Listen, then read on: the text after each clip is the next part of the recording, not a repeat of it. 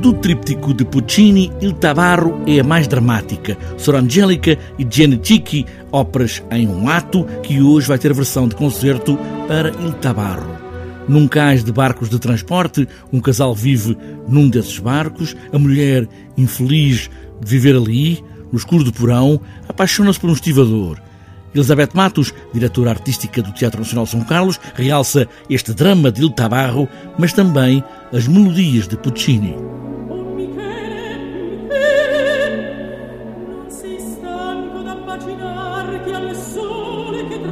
Se nós fizermos um paralelismo com Dante, eh, aqui nós temos o inferno.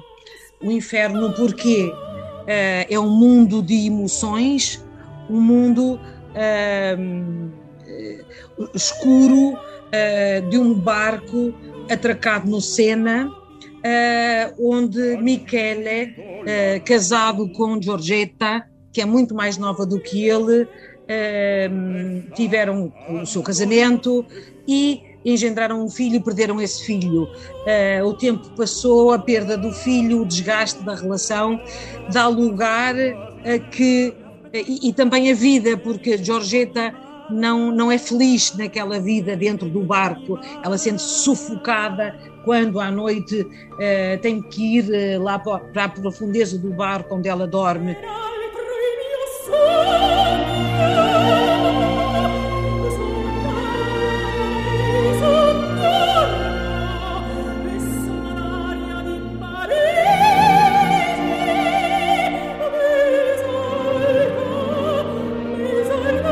É realmente um, uma ópera uma ópera trágica, uma ópera escura, uh, mas com, com uh, momentos musicais de uma ternura absolutamente uh, incrível.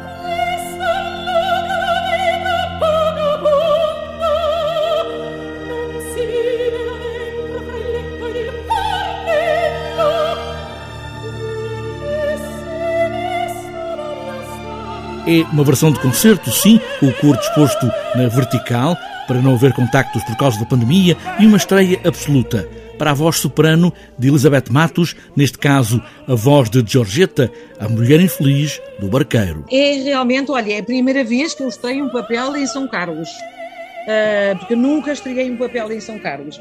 Eu cantei várias vezes a área, mas a ópera completa nunca a tinha cantado. No final, o marido enganado, triste pela mulher já não o amava, mata o estivador e mostra o corpo à mulher, fechando assim este drama de Il Tabarro.